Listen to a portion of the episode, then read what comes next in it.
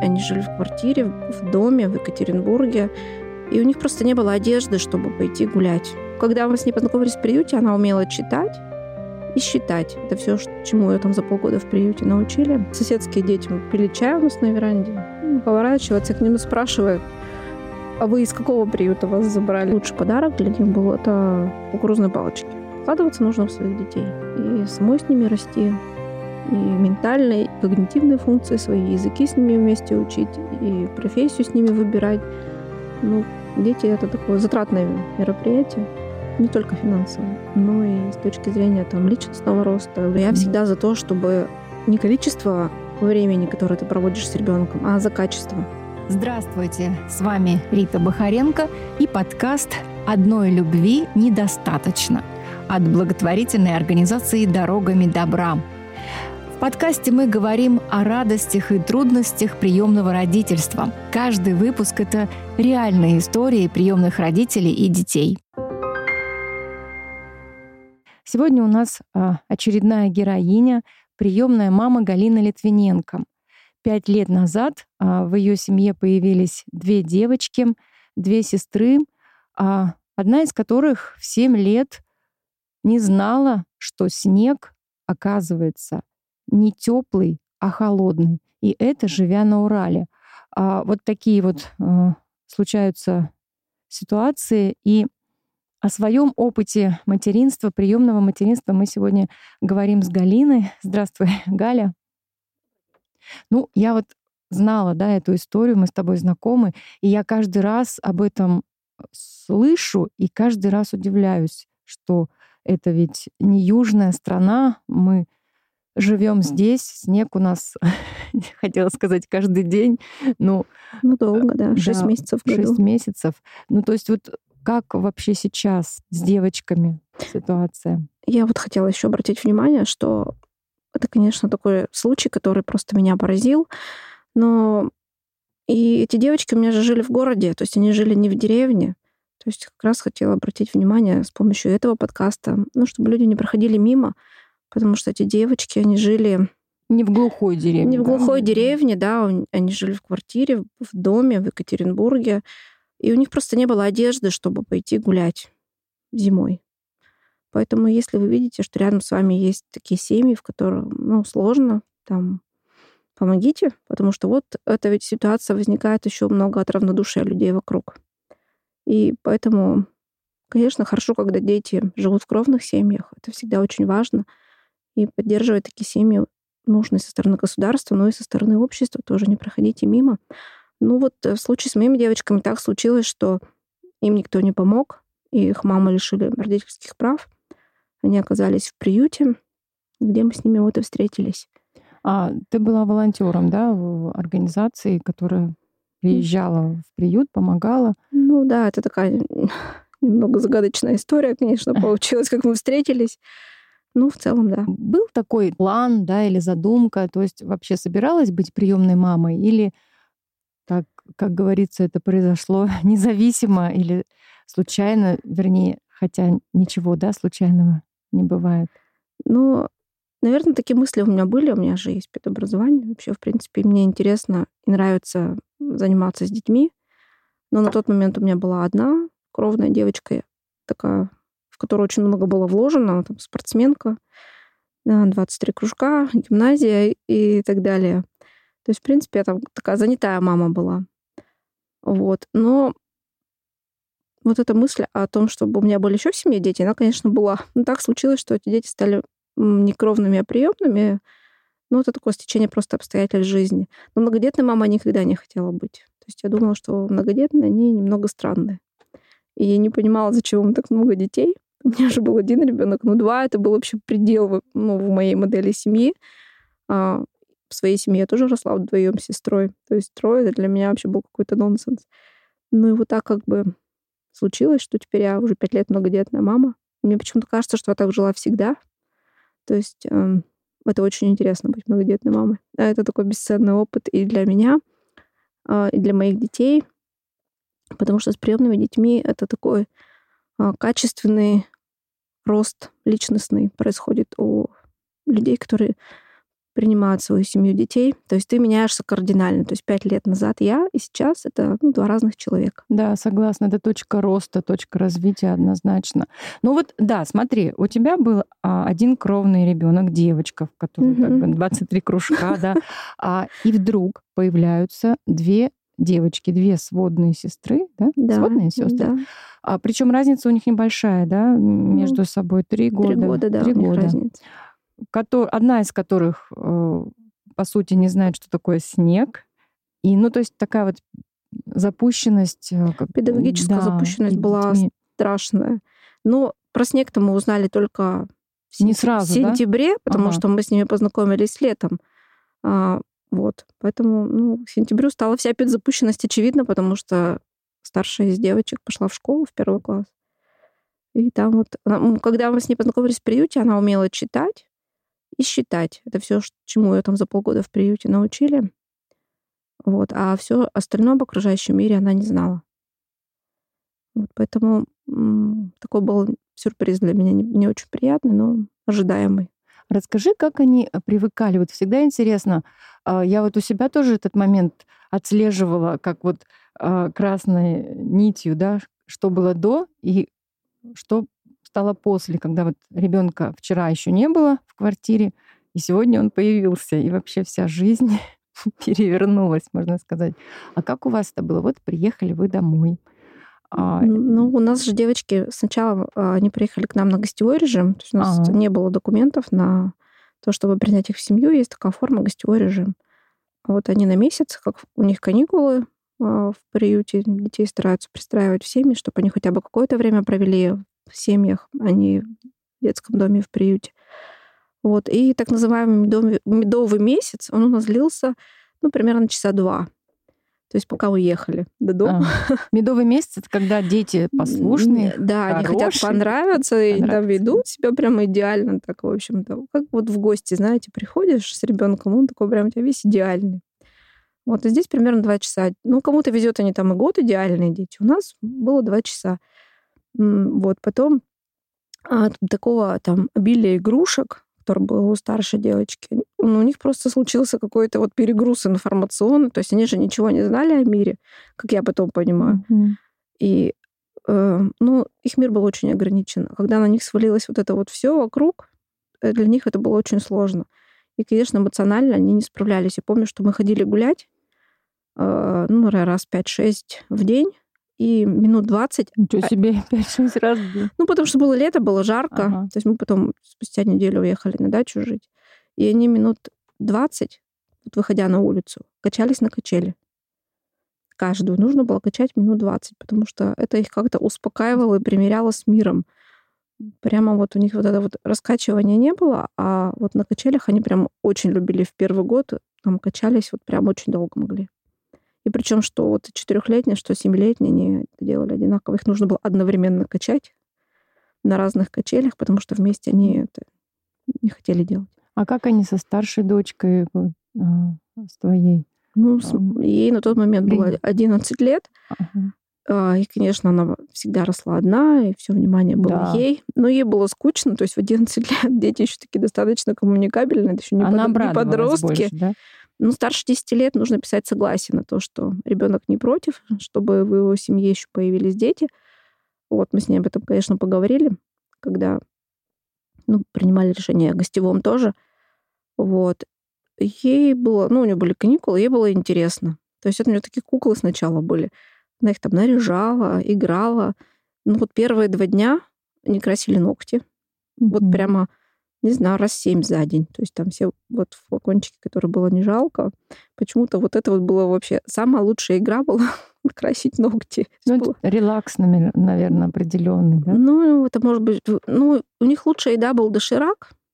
И также, видимо, ногти. Это Мгм. какое-то было такое развлечение. Из, может быть, они это видели в кровной семье, я не знаю.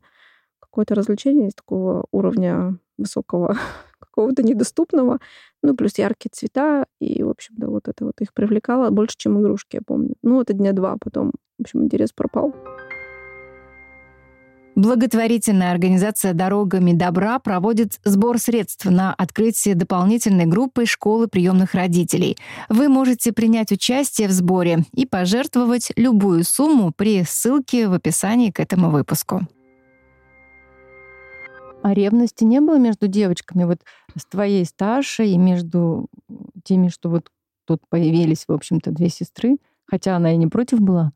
Но Сначала. она же такая, мы с ней предварительно разговаривали, спортсменка, у них так все очень конкретно. То есть, когда они там, ну, пытались на ее вещи посягать, скажем так, там, игрушки. Пытались посягать. Ну, конечно, ага. это же дети, всегда младшие дети, там, у старших в тетрадках рисуют. Это, ну, это неизбежность. Вот, она прям сразу сказала, я тут старшая была, есть, буду навсегда. Ага. Тут вам, если кому-то что-то не нравится, думайте.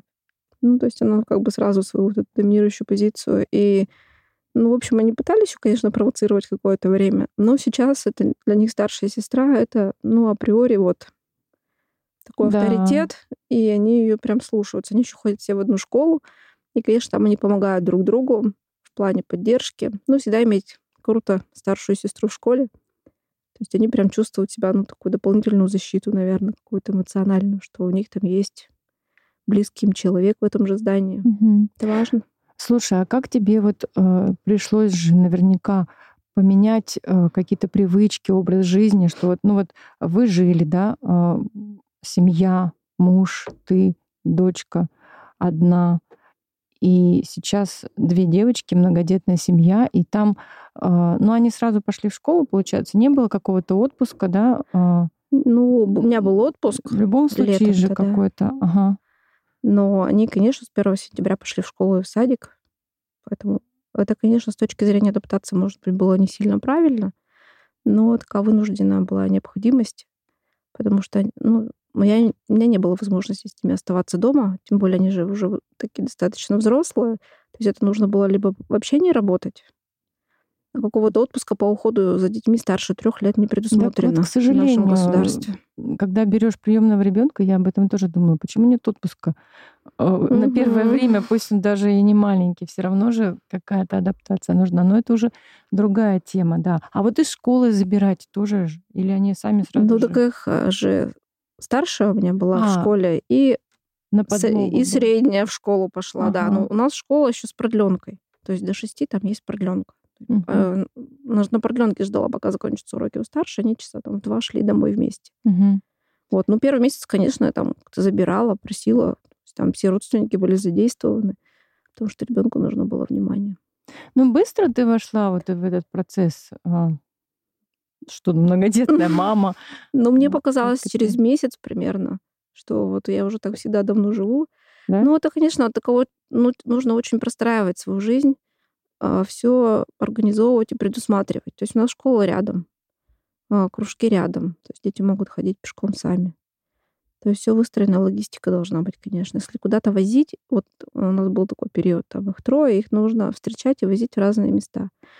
И, конечно, вечером у меня был такой квест. Главное, никого не забыть и не перепутать, кого, когда и во сколько забирать, откуда нужно. Ну, как-то справились. Ну вот еще педагогическое образование, наверное, оно помогает именно вот э, возрастной, да, понимать возрастную психологию детей, э, как вообще вот выводить из того, что вот в 7 лет дети э, чего-то не знают, что уже давным-давно должны были знать, да, и тут еще и школа. А ну вот в школу тоже у нас не было возможности на год остаться в садике, так-то был бы, наверное, идеальный вариант. Но по законодательству, когда ребенку 7, уже в садик ему не положен. Там нет никаких оснований, потому что это нормотипичные дети, у них нет никаких отклонений по здоровью. Да, там надо комиссию. Да, то есть ходить. шансов тоже не было. То есть у нас был месяц, чтобы э, все это как бы понять, пройти по врачам и принять решение и договориться с той школой, которая готова будет взять ребенка. У меня не было понимания о степени педзапущенности за этот месяц. Это же было лето. То есть я понимала, что так, слабенько. То есть ты, по, по сути, не поняла еще, что происходит. Ну, я все поняла э, в сентябре, когда я поняла, что ребенок не знает, что такое загадка, стихотворение. А, мы пошли в кружок в театральный. А, там же нужно стишки рассказывать. Ну, на отборе. А, вот максимальный стишок, который она знала, это «Наша Таня громко плачет, а ребенку семь». Ну, на меня странно смотрели в этом кружке театрально. Хорошо, что там занималась моя старшая дочка. Ну, они как-то поняли эту всю ситуацию. Мгм. И, в общем-то, мы с ними договорились, что театральная студия она не для того, чтобы тут эм, какую-то актрису из ребенка сделать, но чтобы она немного растаяла, потому что этот ребенок был с, и сейчас есть самыми э, такими сдержанными чувствами. Она очень такая, э, ну, не замкнутая, Это но сдержанная девочка. Постарше или помладше, которая Старше. постарше? Ну, она в силу темперамента такая более спокойная, ну и повидала побольше. Мгм. Поэтому многие эмоции она просто в себе заморозила. Ну вот я, кстати, слышала, мно- многие психологи, они э, по приемным детям, кто специализируется, они советуют прям с восьми отдавать в школу попозже. И э, иногда бывает достаточно справки от невролога или от нейропсихолога какой-то диагностики.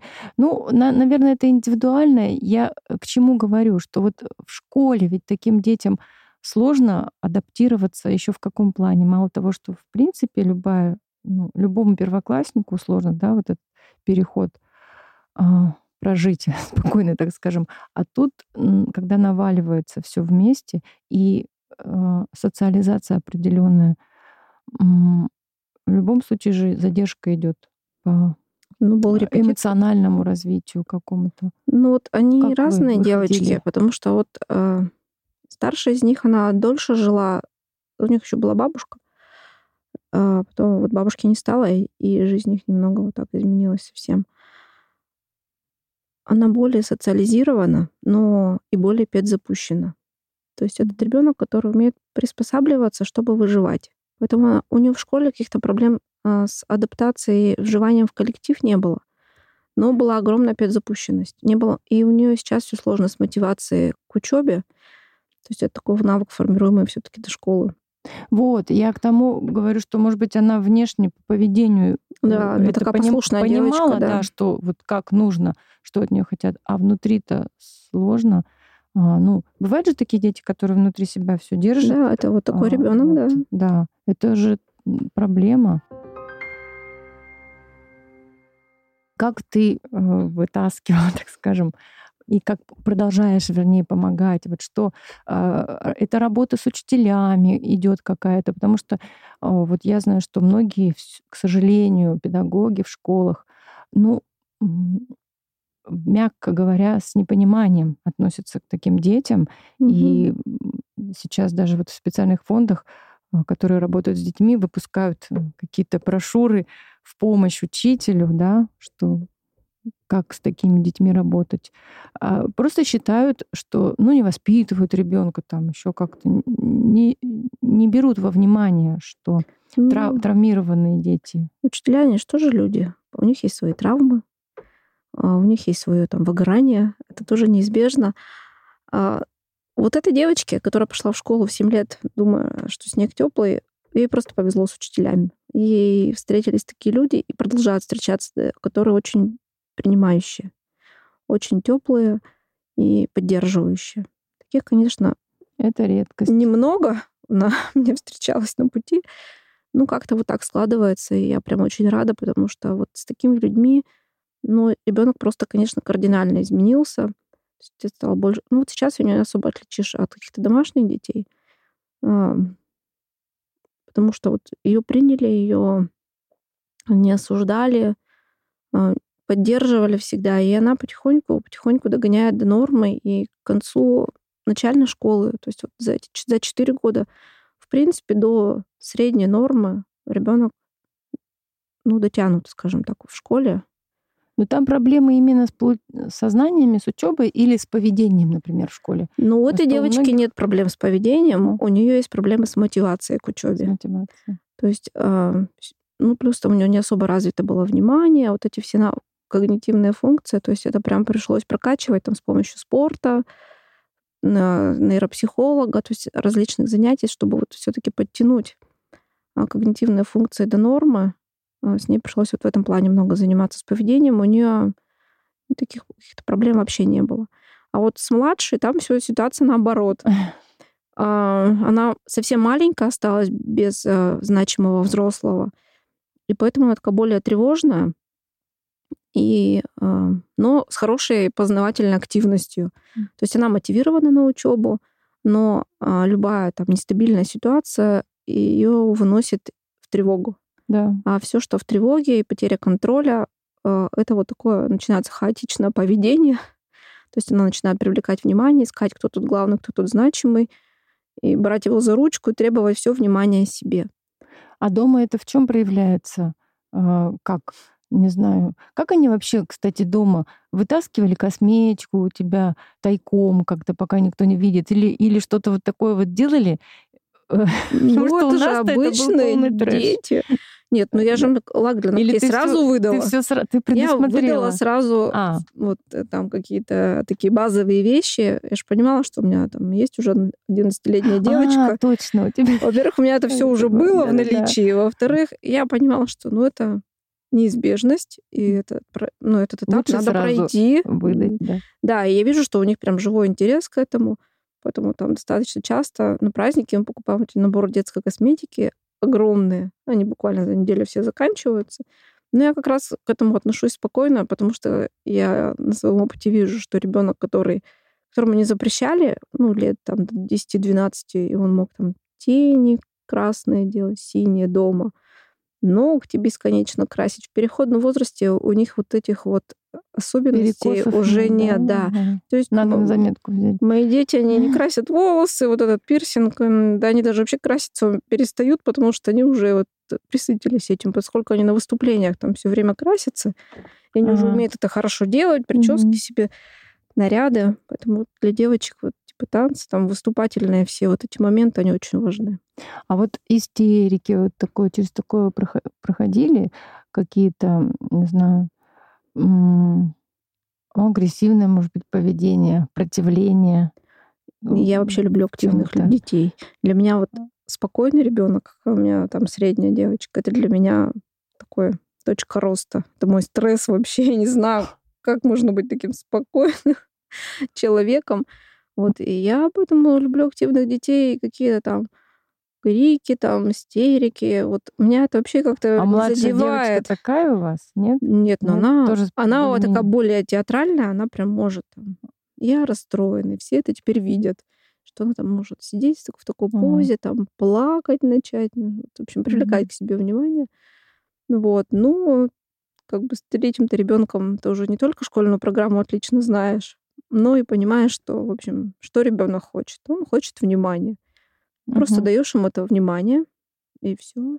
Все, нет потребности больше тут показывать вот эти вот какие-то поведенческие моменты. Ну, иногда детям тоже надо поплакать. У них достаточно много стрессов угу. в окружающем. То есть погрустить вместе с ребенком это тоже важно. Угу. Спросить, что ее расстроило. На, на пустом месте дети не начинают плакать. А как э, в школе они со, с, не с учителями, а вот с другими детьми Со нормально, да, со сверстниками? Родители там ничего не, жал, не жалуются. Ну, Ну, тоже кон- разные конечно, разные родители жалуются и Просто не если жалуются. девочки такие спокойные, Ну, у не вас как всё равно там- спокойные. Они младшая такая, она боевая, не сильно спокойная. Она прям свои границы и свои, там других детей может нарушать. Не всем это нравится. Ну, такой опыт для всех. У родителей вообще много стереотипов, конечно, потому что все хотят жить в каком-то идеальном мире без проблем, а все вокруг разные.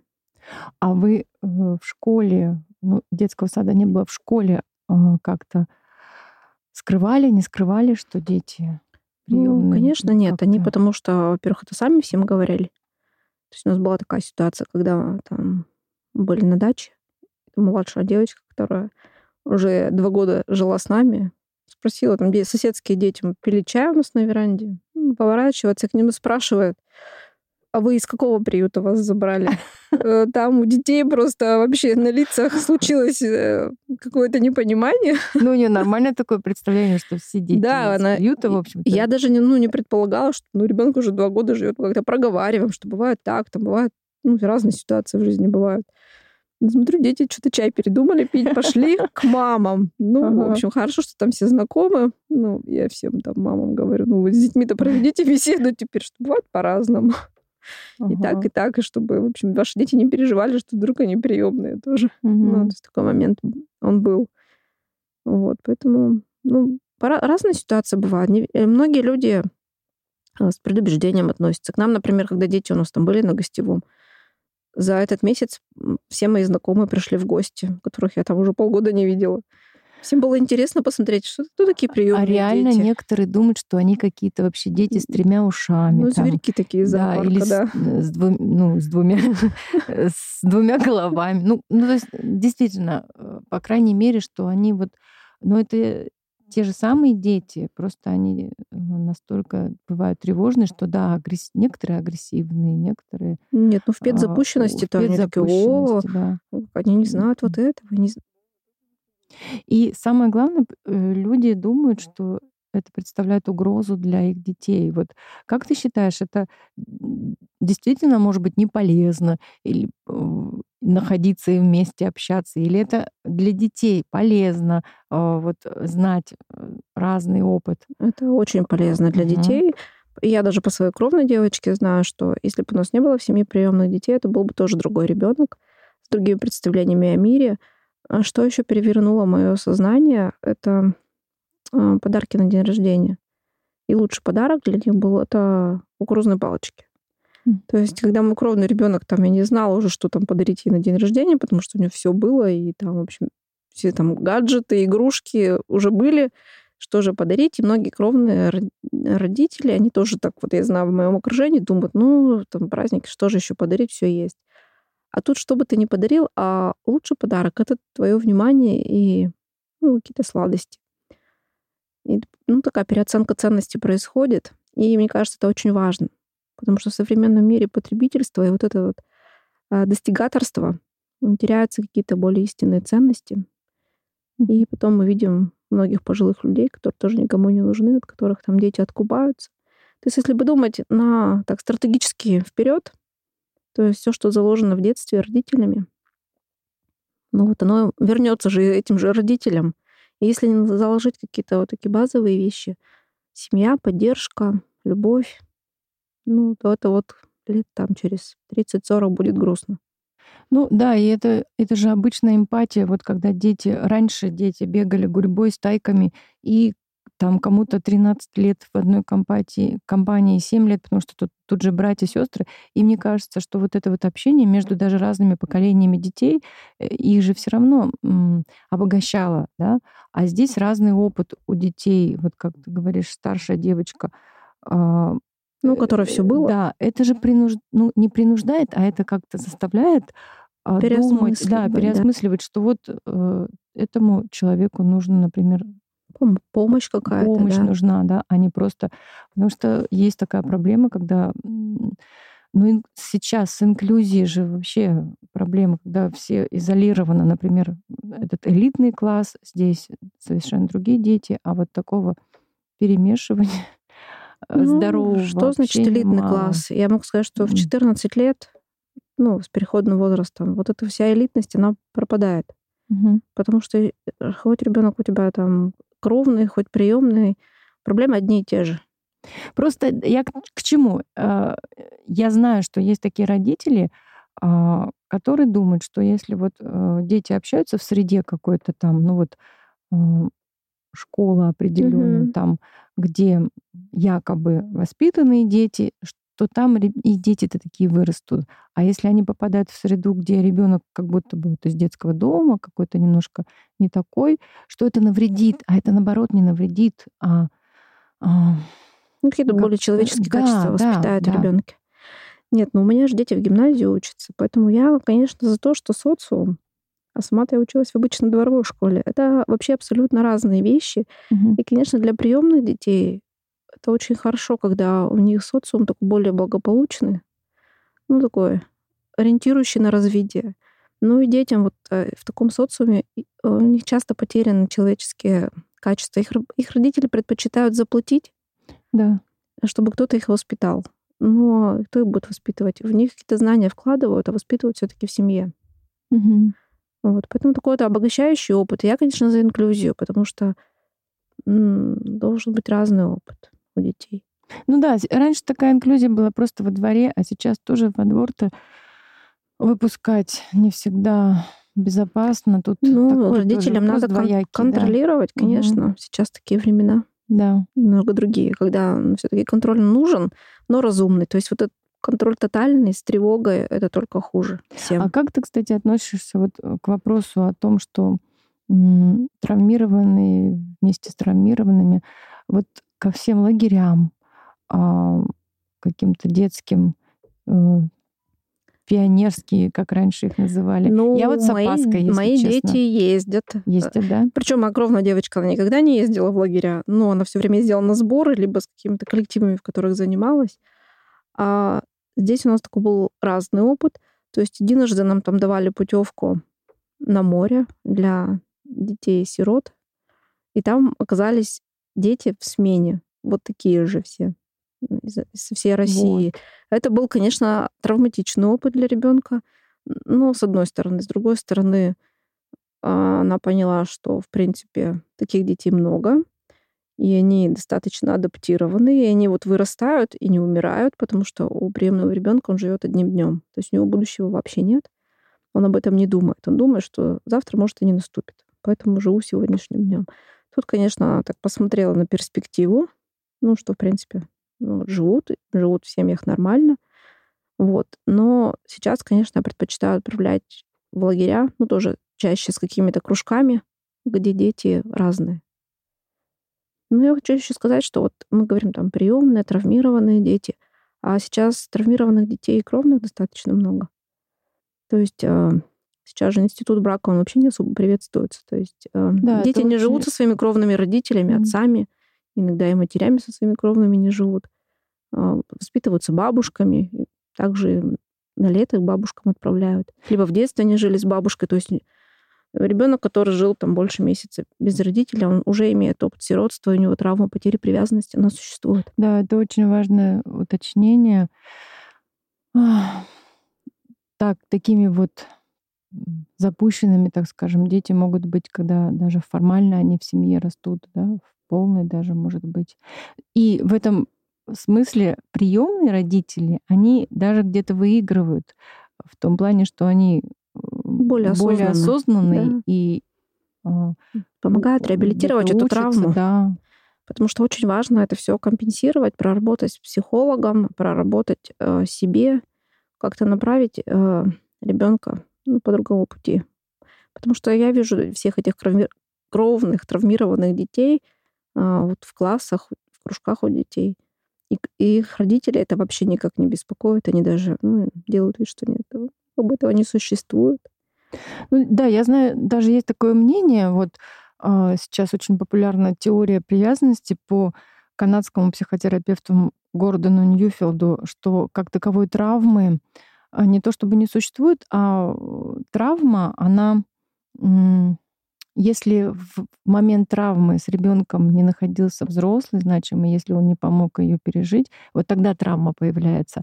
А так-то сама по себе травма, она, ну, это в принципе процесс взросления, да, постоянно ну, бывает. Переходный возраст да. тоже травма для но детей. Когда, да, но когда мы говорим о, травмированных, о травмированных детях приемных, это как раз имеется в виду вот такая травма, что они ее а, получили, и никого в этот момент рядом не было с ними. И они в этом своем э, своей ране этой, в стрессе самостоятельно там как-то варились, и что уж вынесли из этого, какое решение, то и вынесли. И потом вот с этим приходится работать а, приемному родителю. Также, наверное, кровные дети, да, когда они остаются в одиночестве с, с чем-то один на один.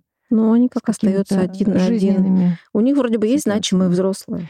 Ну да, они внутри. Но они от них, скажем так, откупаются. То есть они заняты своими проблемами. Угу. То есть они эту детскую травму даже зачастую не замечают. Угу.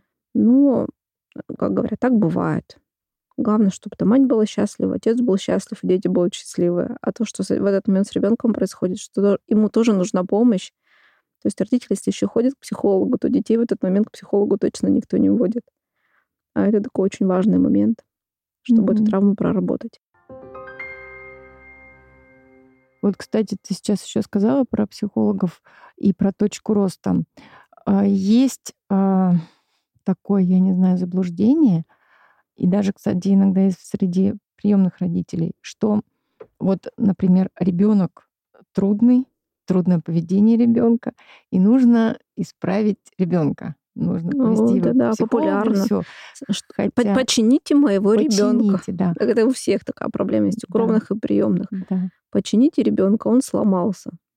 А на самом деле это ведь большой ресурс. В чем еще заключается, что ты э, работаешь, ты вынужден работать над собой, Ну, не и все тогда уже вынуждены. ребенок как-то под тебя подстраивается. Ну, Ну, конечно, про... сначала надо смысле. полечить родителей, починить. Что-то сломалось у родителей, либо накопилось, и эта ситуация требует какого-то разрешения.